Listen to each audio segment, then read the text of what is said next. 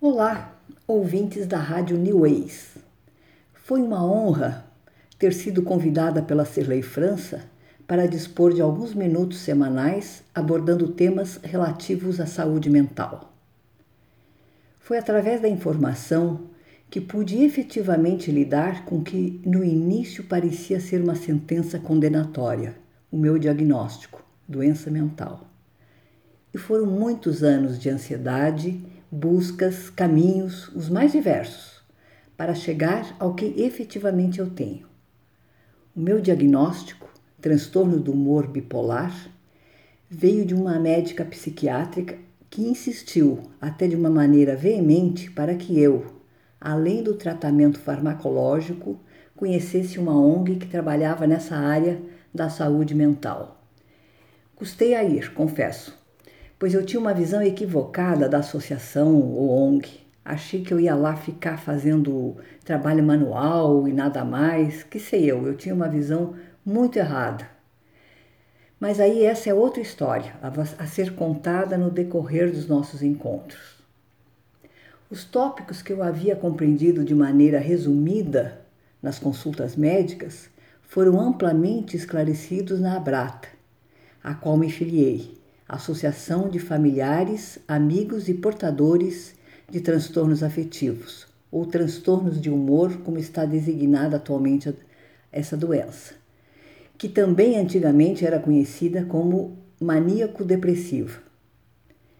E foi assim que descobri a amplitude do trabalho da Abrata, que, como várias outras associações, desenvolve atividades de informação e de acolhimento para familiares, amigos e portadores, ou como chamam alguns, usuários de saúde mental.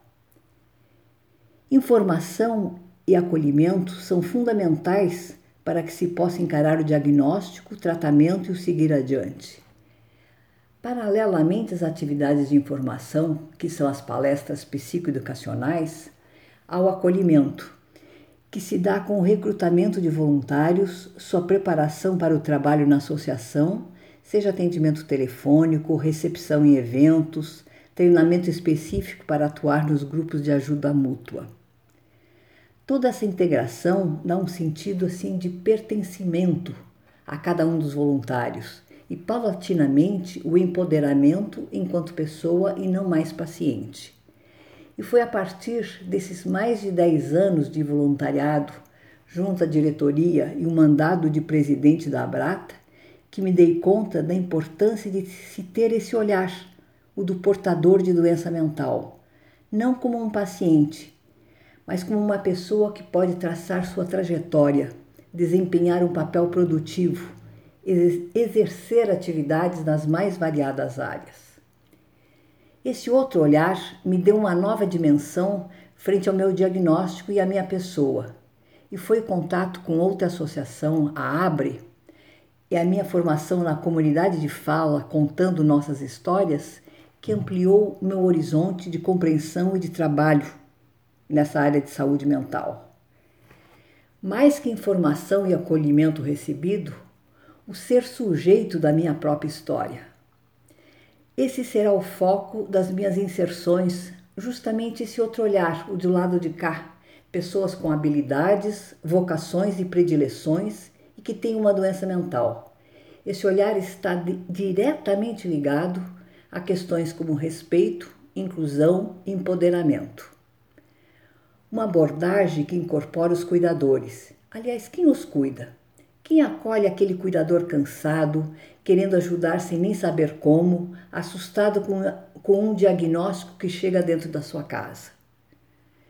Eu espero poder informar sobre as diversas associações existentes com atuação nas inúmeras áreas de transtornos. Pretendo, no decorrer das inserções semanais, ter convidados para esclarecimentos ou alguns depoimentos, ou mesmo indicar alguns livros e outras respostas de, de dúvidas que possam vir a surgir.